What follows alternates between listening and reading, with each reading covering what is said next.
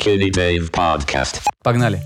Привет, ребята, меня зовут Давид, и это уже шестой эпизод э, моего еженедельного подкаста, который называется Skinny Dave Podcast. Мы здесь э, собираемся раз в неделю с моими собеседниками и говорим про всякие культурные новости. В основном это, конечно, про музыку, но иногда э, под, наш прицел попадают и сериалы, и кино, и всякие культурные события. А сегодня моим собеседником на ближайшие 45 примерно минут будет главный редактор музыкального сообщества Дроп э, Игорь Шастин. Игорь, здорово. Привет, Давид, рад с тобой услышаться на этой неделе снова. Взаимно. Че, как дела? Да нормально, нормально, потихоньку, вот э, отдыхаю вовсю. Тут даже немножко творчество поперло, думаю, вот и пишку выпустить небольшую. Короче, нормально, неплохо. Блин, я завидую твоей плодовитости. Раз, и пишку выпустить. Мне, чтобы пишку сделать, мне нужно, я не знаю, там, полгода просто Так, вокруг э, нее ходить только. Так ты понимаешь, дело в чем? Во-первых, у тебя а, по-любому планка качества требуемого выше, а во-вторых, ну, тебе надо там гитару написать, что-то еще, а мне набил туда-сюда и готово. Вот, так что... Ну и да, я же ее не с, не с нуля как бы пишу. У меня какая-то концепция в голове вырисовал, вырисовал, как сказать-то, боже мой. Короче, появилась какая-то концепция. Обозначилась. Да, обозначилось. Но я из каких-то там закромов что-то там взял, что-то там дописал. То есть это не с нуля все. Ну, потом Да. покажешь. Когда у тебя там релиз? Да фиг его знает. Сейчас, может, и, э, может, она еще пролежит неделю, может, больше, может, завтра выложу. Не знаю. Не знаю. Надо все это дело сводить, мастерить. Ну, А занимайся, что. С этим тяжко, да. Нормально, Ну на самом окей. деле э, мне нравится очень, э, как э, Рома Капелла, Капелла э, делает. Он прям вот реально, он очень плодовитый, и он прям выпускает, выпускает, выпускает. Мне нравится, что, э, как сказать, а перед ним не стоит такого вопроса, круто, не круто. Если ему нравится, если у него в душе что-то, как бы, понимаешь, трепещет, когда он слышит эту музыку, он это публикует. Причем он, не гот... он и релизы готовит большие, и по треково выпускает. Он прям вот, мне очень нравится. Скажем так, какой-то Да. внутренний барьер, который отвечает за... А вдруг другим не понравится? Вот он у него отсутствует, и слава богу, и я бы себе, в себе это тоже искоренил, если честно. Не, он еще очень классно, разнообразно делает. У Он него- вообще работает во всех... э, Да, это очень всех круто. жанрах. Он потому очень что я слушал о, вот его пластинку, получается. У него их несколько в прошлом году выходило, но вот одну из них я слушал, и, короче, ну, действительно круто. который Вот. синтез А. saturation.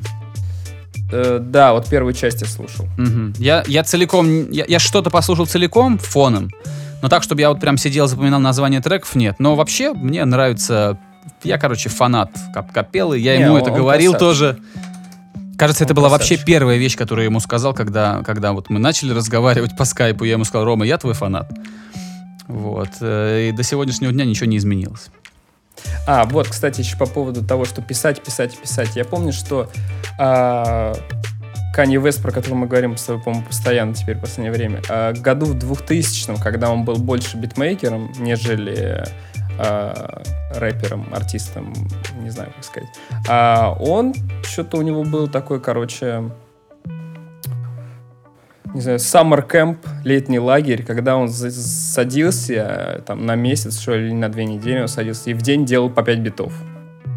Вот, Ну что ж, интересно такой мозговой штурм. М, да. пусть даже там, знаешь, если он в день делает по 5 битов на протяжении двух недель, и если из этого, там, ну, пусть даже из, если из этого 80-90% абсолютного шлака, то вот те 10% это золото, скорее всего. А в случае с Канье, Да. я думаю, что там чуть больше процент кру- кру- крутых вещей. Да.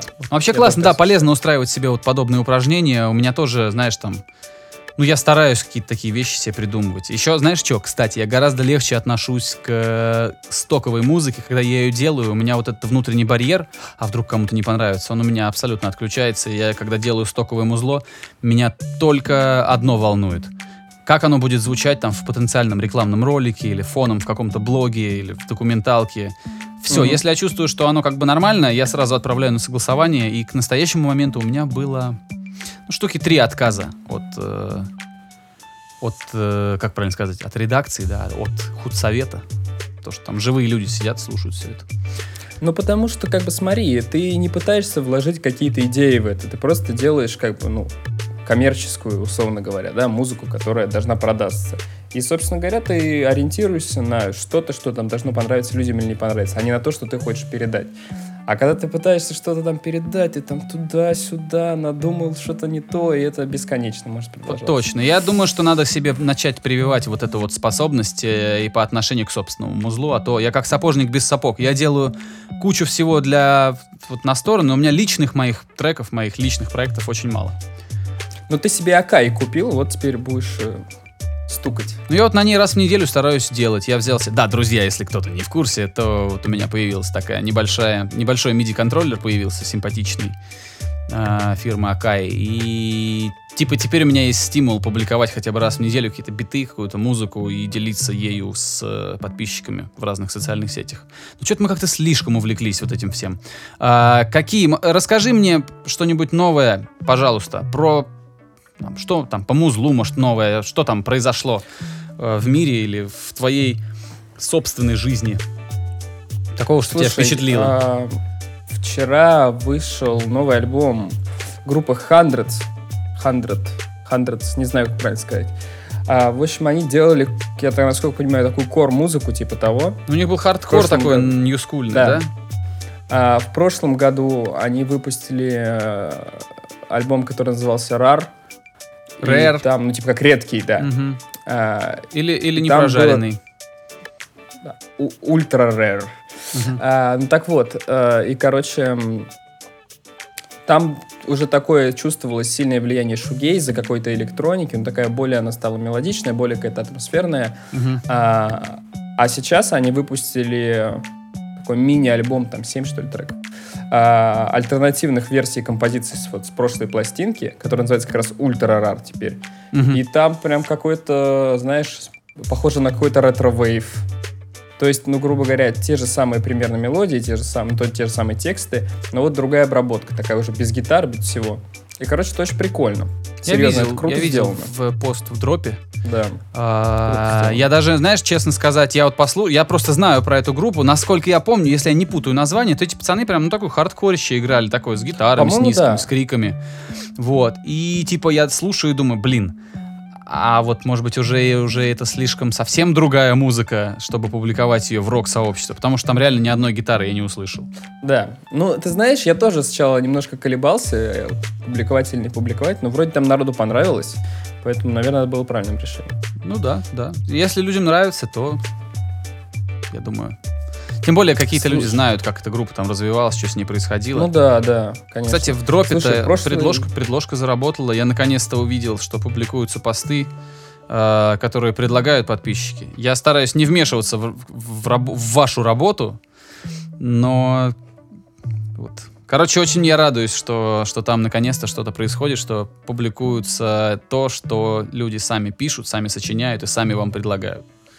Да, кстати, большое спасибо всем, кто присылает какие-то свои песни, альбомы и прочее, прочее. Я их слушаю.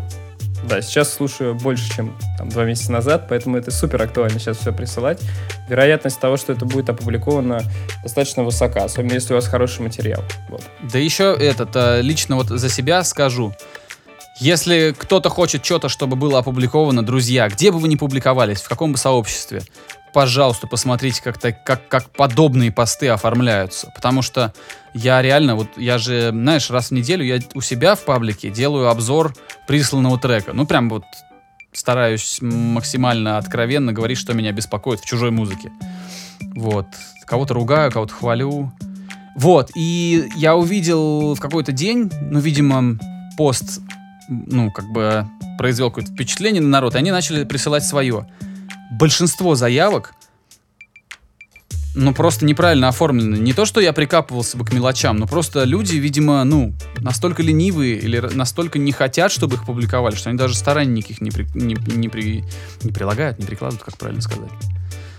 При- реально Ну да, открываешь, я а в предложке одна ссылка, то есть строчка, знаешь, там http slash slash www, и Да, вот да, это да, вот. да, да. Я думаю, твою мать, ну, братан, ну ты совсем уж обленился, что ли? Просто прислал просто ссылку.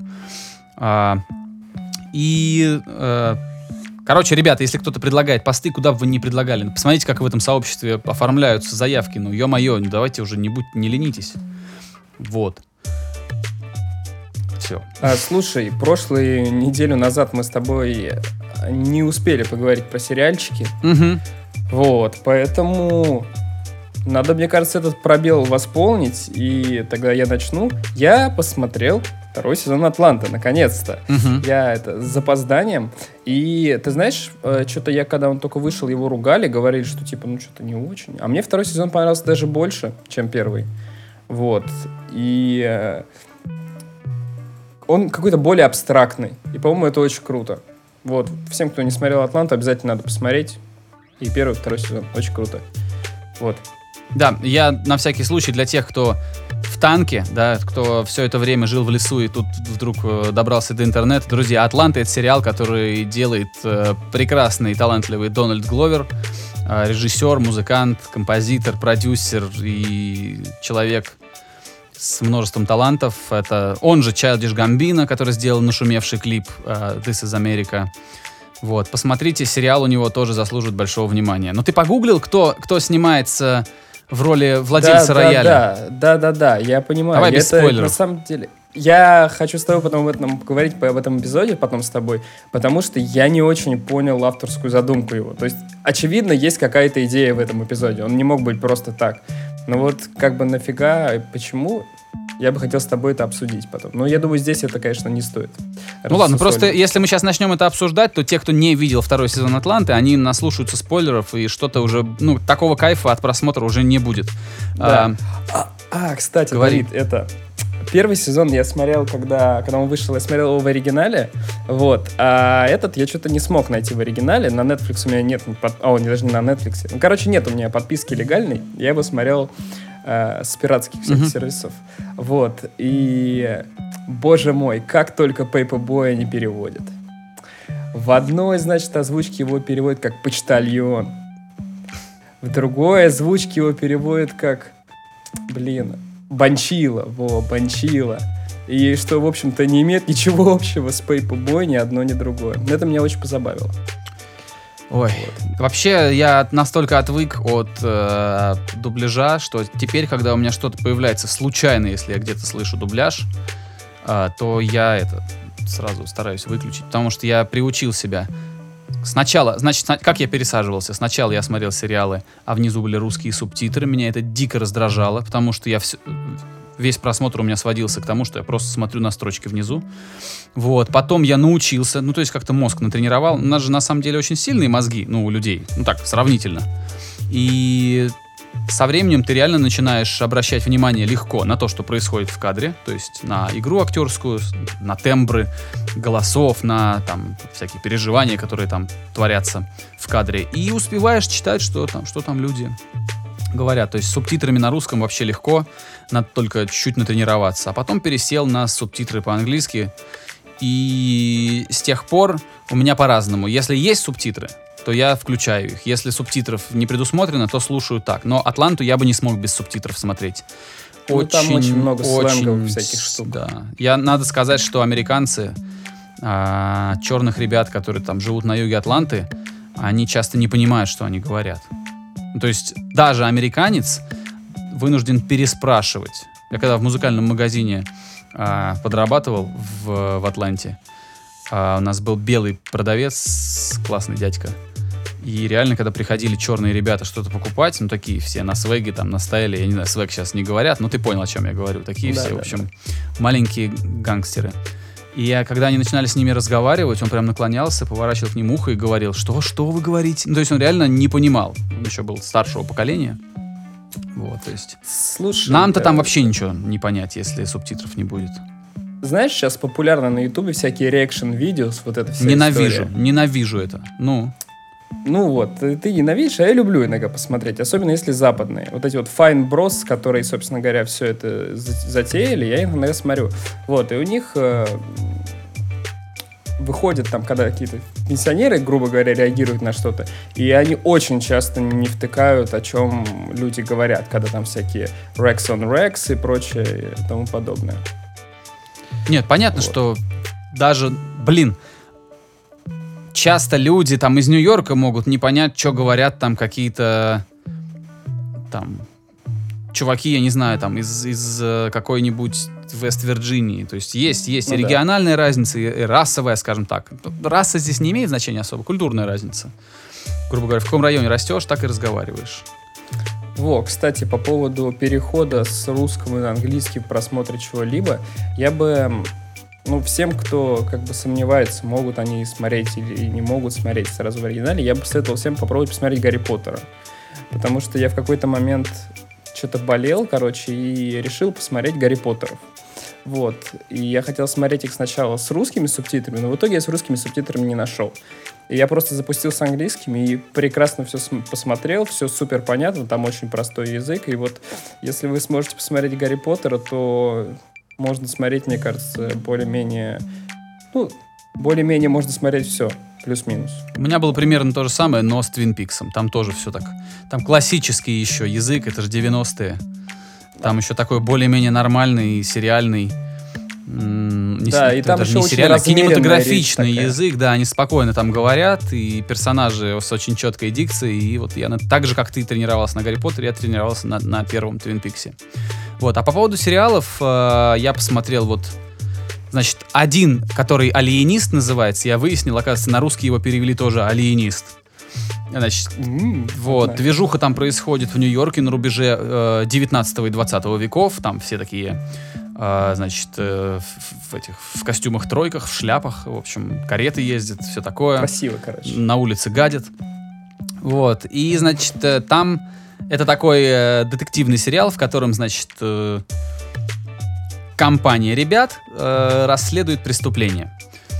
И так он, значит, я вот видел, так часто встречается этот сериал во всяких подборках того, что стоит посмотреть в новом сезоне, ля-ля-ля, и я посмотрел. И, блин, даже не знаю, вот как мне поступить, говорить со спойлерами. Ну, короче, друзья, сейчас будет не очень большой спойлер, не очень большой. А, Но он все-таки будет. Если вдруг вы собирались посмотреть этот сериал, ну перемотайте минут на три вперед этот подкаст, три минуты, и там уже ничего не будет. Короче, говорю быстро. Значит, весь сериал а, «Алиенист», а, они искали, значит, преступника. Я сейчас не буду говорить, кто он. И каждый раз, на каждом этапе, почти в каждой серии, значит, сильные мира сего в Нью-Йорке, всякие там чиновники, банкиры, богатые люди, полицейские, а, даже мафия, они все всегда им повторяли, значит, как мантру. Это не тот человек, которого вы хотите найти. Вы, вы не представляете, куда вы ввязываетесь. То есть а, на протяжении всего сериала тебе в голову вбивают, что тот, кого они ищут, кто-то очень влиятельный. А, и ты реально, ты, это становится одной из интриг, почему все так оберегают этот секрет. И, значит, э, вот он самый спойлер, что в конце эта, эта линия сюжетная никуда не ведет. То есть тебе не, да, тебе не объясняют э, создатели фильма, почему они все это время так делали. Вот, э, вот, ну я думаю, что это считается за спойлер, вот. Ну или так, или так. Или я протупил, просмотрел и что-то не понял, и упустил всю эту сюжетную ветку совсем. То есть, э, ну, лично мне показалось, что я достаточно внимательно смотрел, и я вот не понял, почему меня так интриговали все эти, там, сколько там, 8 серий, не знаю, 10 серий. А может быть, это какой-то заход под новый сезон? Или Ну, посмотришь. того? Если будешь смотреть, посмотри. Вот. А еще один, тоже коротко скажу, э, сериал, который только что начал, начали выпускать HBO, которые делают «Игру престолов», вот это все. Они, значит, сделали сериал про современный, кажется, Нью-Йорк, про семью, э, богатую семью, э, значит, э, семья медиамагната. Медиамагнат, чувак, который там владеет э, парками развлечений, а, киностудиями и там телевизионными вышками во всем мире. Ну, то есть прям топ-5 а, бродкастеров, то есть людей, которые заправляют информационным бизнесом в мире. Вот такая, вот такая, такие там, такая там ситуация. И у него семья. И, значит, сейчас вышло только два эпизода. Э, Сериал называется Succession, или Наследники, или Наследие, как-то так вот перевели, по-моему. И, значит, что я хочу сказать? Это, значит, как сейчас модно, сериал, в котором нет ни одного положительного персонажа. Во всяком случае, за две вот просмотренных серии я не увидел ни одного положительного персонажа. Все отвратительные, все сволочи просто законченные. Вот. э, Никому ты не сопереживаешь. Все переживания зрителя сводятся к тому, что он смотрит и думает, какие же они все там ублюдки и чем это все закончится. Вот. Э, Почему-то, меня это лично удивило. Рейтинги на IMDb и на Rotten Tomatoes такие, ну, скажем так, не, не, мне кажется, незаслуженно низкие. Вот, потому что актерская игра там офигительная, там нет ни одного провала по, по актерам, они, они все играют настолько охеренно, что ты реально презираешь самих персонажей, тебе некогда думать о том, какие они классные актеры. Ты просто вот весь там. Вот, а, сюжет классно держится, очень-очень тебя вот удерживает, тебе реально интересно, ты реально а, начинаешь обращать внимание на полутона, на нюансы, на то, как что сказано. Короче, мне кажется, это прям вот мастерство. Это прям очень мастерски сделанный сериал. Это я говорю, вот основываясь на двух сериях, которые я посмотрел. Вот, и мне очень любопытно, что там будет дальше, друзья. Вот если ищете какой-то такой, а, какую-то такую современную драму психологическую, то посмотрите сериал, который называется Succession или Наследие или Наследники. Он выходит на HBO. Я думаю, найдете, если, если что, в интернете. Вот, собственно, все по сериалам, что я видел к настоящему моменту. Слушай, я тут что-то подумал, что я могу предложить людям альтернативу с сериалом. А, в общем, а, когда-то я наткнулся на Ютубе на ролик про, значит, историю Африки, типа того. Ну, это была вырезка, короче, со стрима. Вот, и потом я пошел по автору этого, стал смотреть дальше, что он делает. И, в общем, чувак на регулярной основе делает исторические стримы по разной абсолютно тематике. Вот, и потом выкладывает все это дело на YouTube. Вот, и это очень интересно, он рассказывает доступным языком, при этом достаточно современным, то есть это не скучно. Мгм. И, эм, ну, короче, на разную тематику. В общем, всем, кто интересуется историей, очень советую. В общем, чувака зовут Буш Уокер. Буш, Это как топ. куст. Да, Забавно, как продюсера Буч Уокер. да, вот Буш Уокер. Созвучно. Очень крутой чувак. Так, Вот подожди, подожди, идут- минуточку. Он по-английски, что ли, говорит? По-русски. Он пере... его... Как? Нет, нет, нет, он русский. А, все, все, я просто не... не... Он русский. Видимо, что-то я пропустил в самом начале твоей, ну, твоего рассказа, и... Да, нет, он русский. И вот сейчас у него идет как раз серия про Америку. И Мгм. начиная с того, как ее только начали заселять, потом про войну за независимость, потом про э, гражданскую войну. И вот вышел буквально на днях уже про после этого, в общем, этап развития. Короче, очень круто. Всем советую. Это такой канал, да? Да, канал на Ютубе, но он как бы подстримливает все это дело, Мгм. а потом заливает на Ютуб версии такие немножко сокращенные, без мусора, без всего. Буш Вокер. Да. Круто. Кстати, про YouTube. Я, знаешь, на что наткнулся? А, мы все, знаешь, а, ко мне вот кто бы не приходил на подкаст, мы с ребятами постоянно как-то так или иначе касаемся темы подкастов и их актуальности в России. И, значит, э, один раз у меня был Тёма Кондрашов, э, и он сказал, что какая-то, значит, крупная контора в России уже занялась этим рынком, как-то хочет это все адаптировать, при- при- прижить, приживить это все к российским медиа.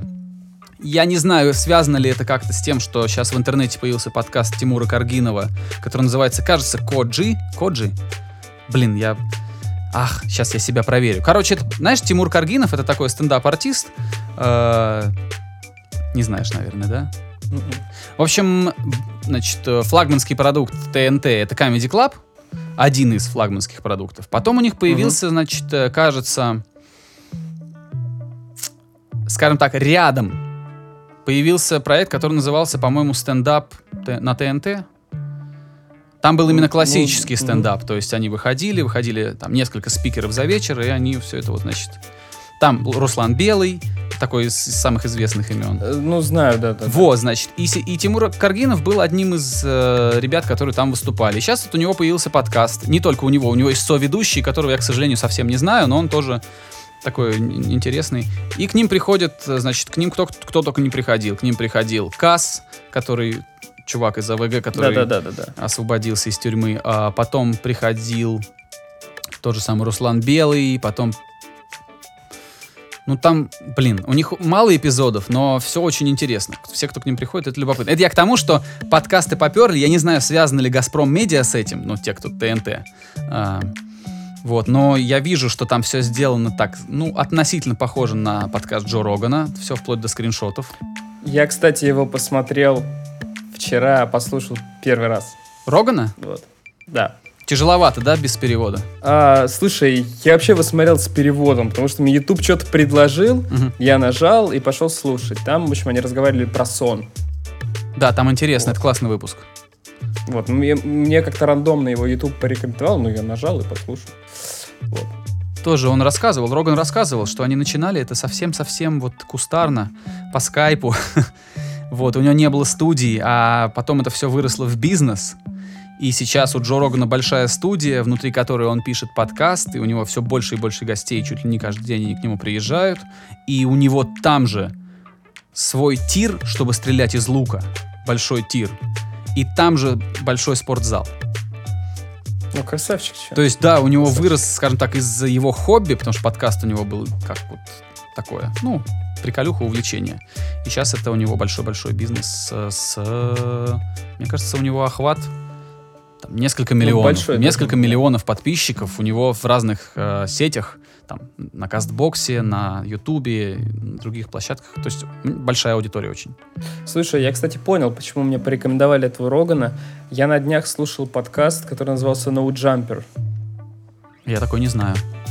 Ну вот, короче, какой-то американский подкаст. Я там с э, продюсером молодым, короче, слушал историю. Мне, наверное, поэтому порекомендовали. Может быть. Короче, а, там очень забавная история. В общем, паренек в 10 лет эмигрировал из Мексики э, в Атланту, кстати, как раз. Мгм. Вот. И через несколько лет, короче, ну, его там оставили, а мать депортировали назад. Вообще. Вот. Такие дела. Жестко. И он типа сейчас Ну. такой, и он сейчас типа подкастер, да, известный. Не, он... Он, у него брали, типа, как... А, ну, с ним всё, разговаривали. Он, понял. он музон делает в Атланте. Вот. Понятно, интересно.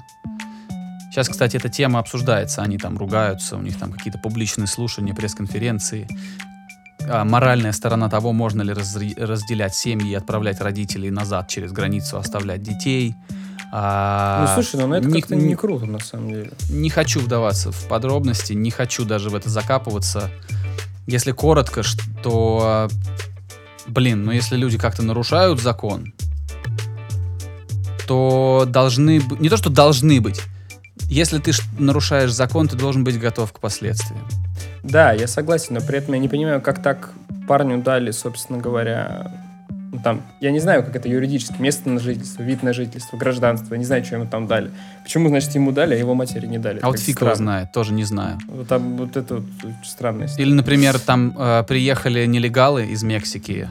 Ну, предположим, из Мексики, потому что это более частый маршрут, они все-таки Ну да. соседние страны. А, и у них родились на территории США дети. И эти дети уже американцы, потому что таков закон США. Тут тоже, Да. видишь, так вот. И потом, через э, часто, ну не то, что часто, иногда выясняется, через 15 лет после того, как семья прожила, выясняется, что родители нелегалы, а дети уже заканчивают школу в статусе граждан. Ну, в общем, это сложно, но... Ладно, об этом можно реально очень... Это тема совершенно там отдельного подкаста и, наверное, даже Ну не да. нашего подкаста. Мы все больше про Оставим это музычку. специалистам. Блядь, ты видел... э, Блин. Ну, я даже не знаю, ударяться в это или нет. Премия Муз-ТВ же прошла. Ну, допустим, я даже ничего не знал об этом. Мне, вообще ко мне обещал Андрей Григорян прийти, Грег, который, Мгм, Да-да-да. собственно, очень долго работал на Муз-ТВ. И был на этой премии, шел по ковровой дорожке, и он обещал ко мне как-то прийти, чтобы мы с ним об этом поговорили. Вот. А ему можно перемывать косточки? Ем- я думаю, что, э, что да, в принципе, можно, потому что он уже сильно не связан с Муз-ТВ. Но я не думаю, что, не Так, думаю, что он будет кого-то обсирать там. Он же недавно у тебя в подкасте говорил, что у него новое, новое шоу. Но он работает на пятнице, на телеканале Пятница. А, пятница никак не связана с Не, не, Муз-ТВ. это вообще разные, э, у них разные Я акционеры, разные что-то как- владельцы, разные медиахолдинги. Что-то как-то думал, что это какой-то дочерний. Ну ладно. Не, ну вот, и он там был, но я думаю, что, понимаешь, в чем дело? А, если про премию Муз-ТВ, ну это уже давно бал сатаны. Это уже давно превратилось в бал сатаны, потому что ни о какой объективности этой премии речи нет. Это между собойчик людей, которые приходят туда посвятить щами, вот, выгулить новое платье. А, я там был два раза, напивался в, в- в, в- в таком отделении для сотрудников. В общем, типа ты выходишь на балкон и видишь, что там происходит на сцене, а вообще там все вот, кто работает на Муз-ТВ, они там, ну, в общем, выпивают Классика. в процессе. Ну да, ну то есть, как, мы приезжали туда, я был, кажется, на двух премиях, на третью я не пошел, потому что я слишком много гадостей в процессе уже потом, в течение года говорил про эту премию, и как-то я среди ребят, среди сотрудников как-то, ну, нехорошо отзывался, а потом я подумал, что это будет совсем уж э, лицемерно с моей стороны просить потом проходку. Вот. Ну я да. решил, что да, ну тут либо ты, либо ты не ругайся на людей, либо вывози как-то. Я на, на, на третью не пошел. Но т- чтобы понять это, мне надо было на эти две сходить. Я хоть немножко посмотрел изнутри. Ездил там внутри Олимпийского в лифте, там, там такие старые лифты, знаешь, как в этих, в, э, в девятиэтажках, в, в старых. Вот, возил там всякие... Ну, то есть мы туда приезжали, потому что когда премия, весь канал задействован. Задействованы все. То есть, э, если ты можешь быть на премии, если ты можешь помогать продюсерам, то ты едешь и помогаешь. Вот. И я вот в один год ездил, э, бегал там, помогал. Ну так, по мере возможности. Реально, чаще всего просто, знаешь, там, принеси, подай. Вот. А второй раз я поехал просто потусить. Вот. И потусил. Ну, потусил, ну, потусил, да. Там, в общем, здорово. На самом деле, я понимаю, почему звезды до сих пор гоняют на эту премию, потому что это как-то так, ну, знаешь, все равно масштабное очень мероприятие. Ну, реально. Ты это понимаешь, когда ты там внутри, когда вот ты, грубо говоря, ты стоишь, слева от тебя Меладзе, справа от тебя Алла Борисовна Пугачева с Буйновым обнимается, например. Вот, тут же какие-то там блогеры бегут, там что-то происходит. В общем, это очень такое большое, большое тусе. Вот, но Ну, в слушай, реально да сейчас зритель похоже. есть. Но объективно, понимаешь, нас нету в России объективной, чистой, прозрачной и авторитетной музыкальной премии. Все, что сейчас дают, это все политические премии, результат э, каких-то подковерных игр, лоббирования взаимных интересов. И к музыке это уже давно не имеет никакого отношения. Я не хочу сейчас ну, называть конкретных там людей, но мне кажется, что премия Муз-ТВ закончилась как музыкальное событие не знаю, лет 10 назад она закончилась как именно музыкальное событие и превратилась вот в этот... э, В золотой граммофон. в этот... Я, кстати, не знаю, я не, совсем-совсем ничего не знаю про золотой граммофон, никогда там не был. Вот. Ну, мне кажется, он не отличается. я, да, я тоже не знаю, как там это распределяется. В общем, пожалуй, наверное, это все, что стоит сказать про премию Муз-ТВ. Там как бы здорово, когда ты смотришь на все это изнутри. Глаза горят, особенно у меня, я же провинциальный парень, приехал хер знает откуда, да, и потом вот увидел, как вот все это там, знаешь. Даже я видел этого корейца, Сай, знаешь, помнишь, который тогда был прям на пике. Который Gangnam Style? Да-да-да, он приезжал на одну из премий, и он там тоже он там тусовался. И была очень смешная ситуация. А, Я, наверное, не буду называть имен, но, в общем, один дядька, классный очень, он работал там а, за кадром на Муз-ТВ. И он такой рок-н-ролльный мужик, а, очень стильный, очень приятно на него всегда смотреть, потому что он никогда, собственно, не наряжался в трендах, он всегда наряжал, ну, а, носил одежду такую, знаешь, как вот вот по старине, понимаешь, рок-н-ролл, понимаешь, настоящий рок-н-ролл. И просто вот все, хоть трава не расти. И мы с ним стоим, значит, э, и мимо нас, собственно, идут вот эти гости, которые с, доро- с дорожки входят вовнутрь, проходят через рамки металлоискателей и проходят спокойно в зал. А, и вот, значит, какие-то ребята идут, а я смотрю, они так наряженные, у них такие какие-то куртки-косухи, драные джинсы, какие-то татуировки. При этом я понимаю, что я не знаю, кто это. Я поворачиваюсь к нему и говорю, слушай, наверное, рокеры какие-то. А он поворачивается ко мне и говорит, хуёкеры, рокеры здесь только мы с тобой. Это было очень смешно, это прям ну, афоризм, потому что он как бы рок-н-ролльный музыкант, а я тоже какой-то, ну, панкушечку там играл в, э, в юности.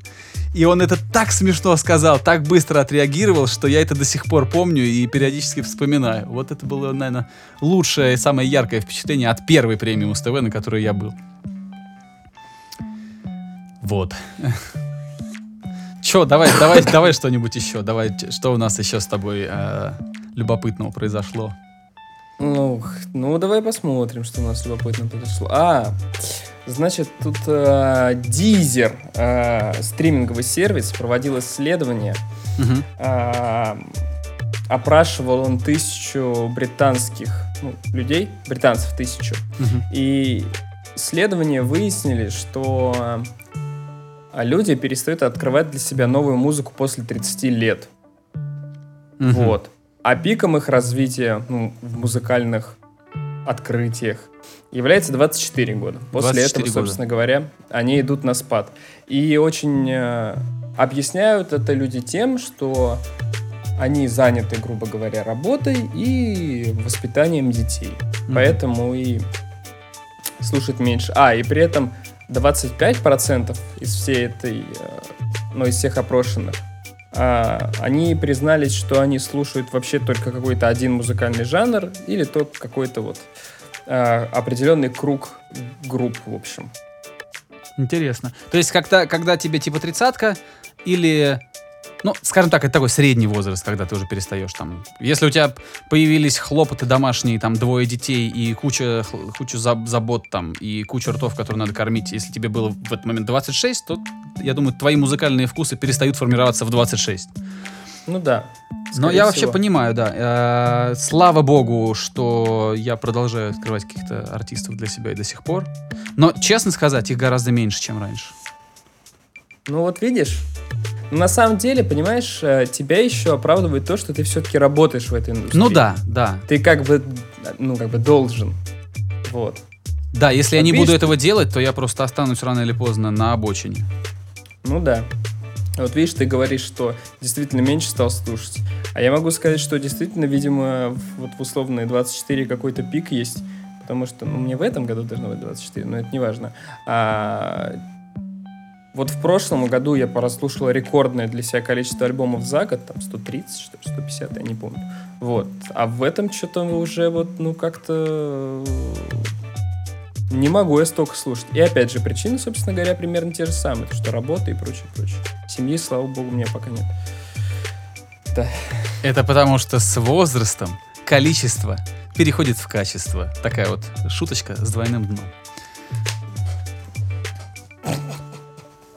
Нет, ну я реально не знаю, как это еще объяснить, но я вот типа а, гораздо более избирателен вообще э, в том, что я смотрю, что я слушаю. Если, если мне что-то не нравится, композиция, клип, это выключается там через 3 секунды, через 5 секунд. Если мне не понравился вокал в песне, то, как правило, песня выключается. А если там нет вокала? Нет, если вот представь, я слышу, да, хорошее вступление, например, и там оп, и начинает кто-то петь. И я понимаю, что это, ну, я не люблю такое. То есть я не, мне не нравится манера вокальная, там, певицы или певца. То там огромная вероятность, что это все, что это типа стоп и все. Ну, то есть я... А 10 лет назад? Не знаю, я правда не знаю. Ну, 10 лет назад у тебя было совсем другое отношение к музыке, потому что она распространялась иначе. 10-15 лет назад у нас, чтобы послушать свежий поп-панк, который выходил в мире, нам нужно было просить у друзей э, компакт-диск с клипами или DVD-шку с клипами. И не было ни Ютуба, ничего. Ну ладно, не 15 лет назад, ну, типа подожди, 2003 10 лет год. назад. Я про 10 лет назад говорю тебе. Не, ну когда уже это все было в легком, Так, легко ну вот доступно. об этом и речь. Ну Да. тогда да, тогда было примерно то же, что и сейчас. Может быть, в, в худшем качестве, типа А, ну понятно. в, плане, что видео не были такие шикарные, там не было 4К. Так, нет, подожди, ты не понял мой вопрос. Вот сейчас ты начинаешь забраковывать все, что тебе сразу не нравится, да? Мгм. А 10 лет назад как ты себя вел в этом, в этом отношении? То Может есть быть, было чуть был больше интернет. любопытства. Предположу, что я не знаю, могу только порассуждать. Может быть, было чуть больше любопытства. Сейчас уже меньше вещей э, э, хочется попробовать. Хочется просто больше, как бы, хочется сосредоточиться на том, что качественное. Грубо говоря, а, я даже не знаю, какой, какой пример можно привести. А, представь, что ты э, в каком-нибудь, а, ладно, давай, в турецком отеле, например, да?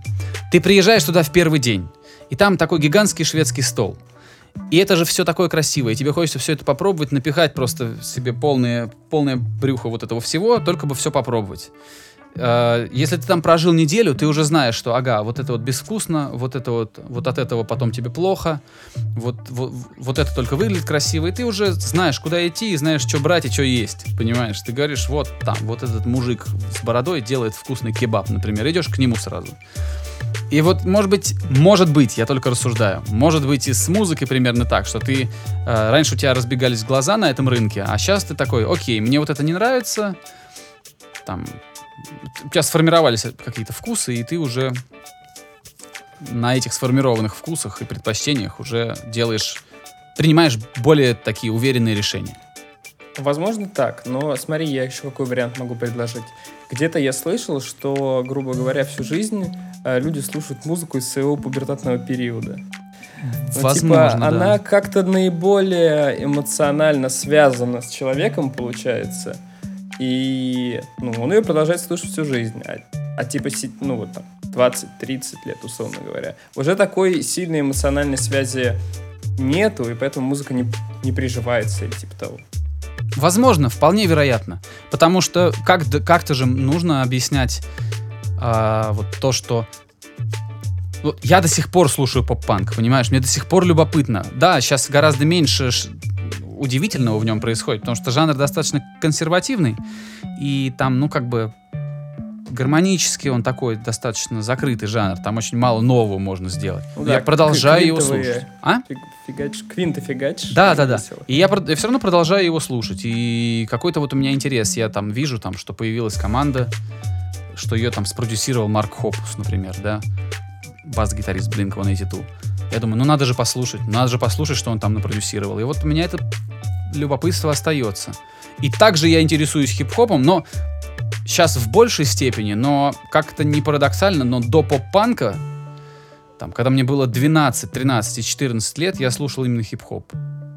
Ну, ты об этом рассказывал. да. Вот, то есть, может быть, мое любопытство, воз- вновь появившееся к хип-хопу, продиктовано не только тем, что он сейчас из каждого утюга звучит, но еще и тем, что я его слушал, когда я был маленьким, не знаю. Понятия не имею. Ты знаешь, мне кажется, на самом деле, что он и звучит из каждого утюга не просто так.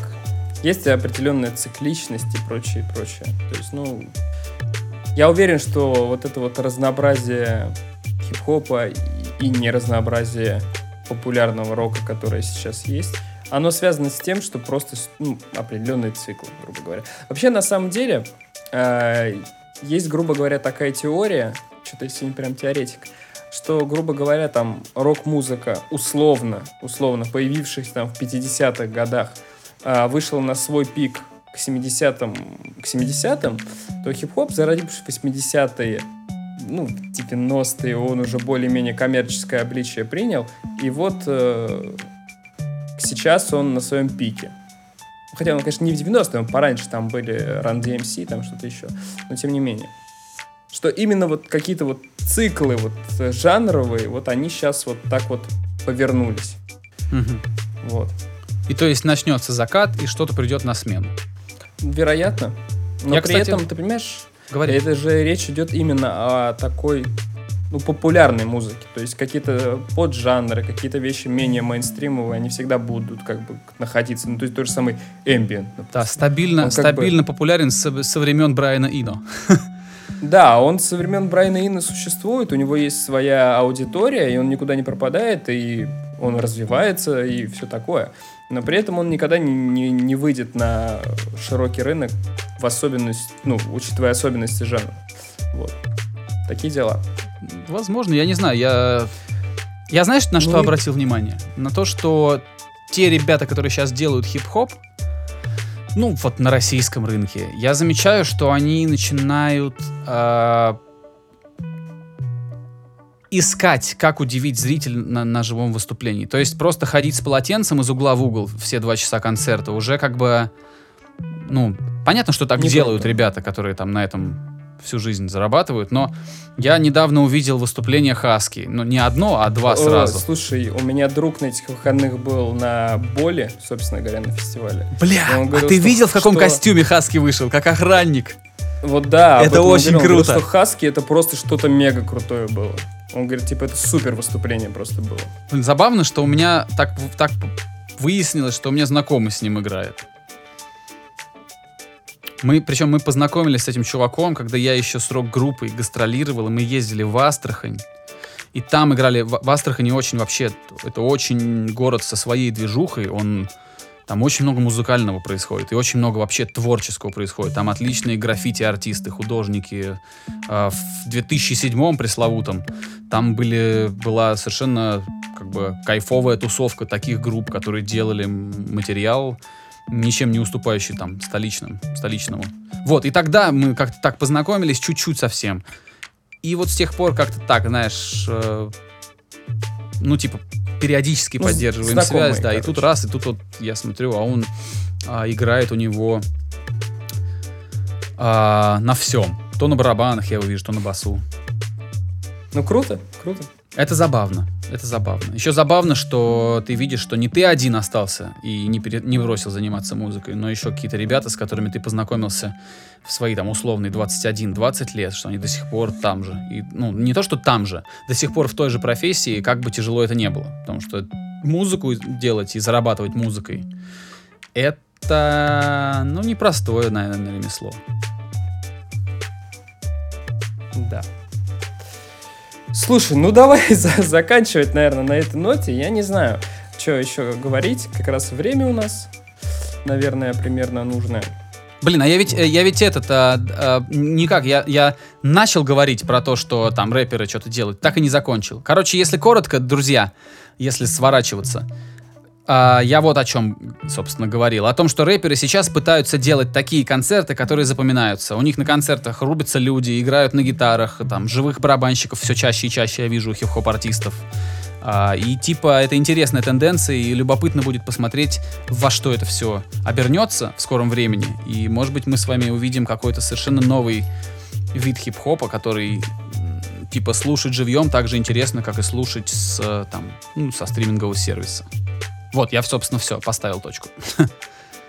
Не, это клево, потому что получается разные live-версии и студийные версии. Да, и это как бы Разнообразие. Это в этом круто. есть отдельный кайф. Да. Вот, друзья, огромное вам спасибо, что вы оставались с нами все эти, ну, где-то там 45 минут. Э, Возвращайтесь обязательно на следующей неделе. Пока не знаю, кто будет моим гостем. Ну, кто-нибудь обязательно будет. А, Всегда рад тебя видеть, Игорь Шастин. Спасибо, что заходишь. Спасибо, Давид что, что остаешься моим собеседником. А, Ребята, всем счастливо, увидимся, пока. Пока-пока. Skinny Dave Podcast.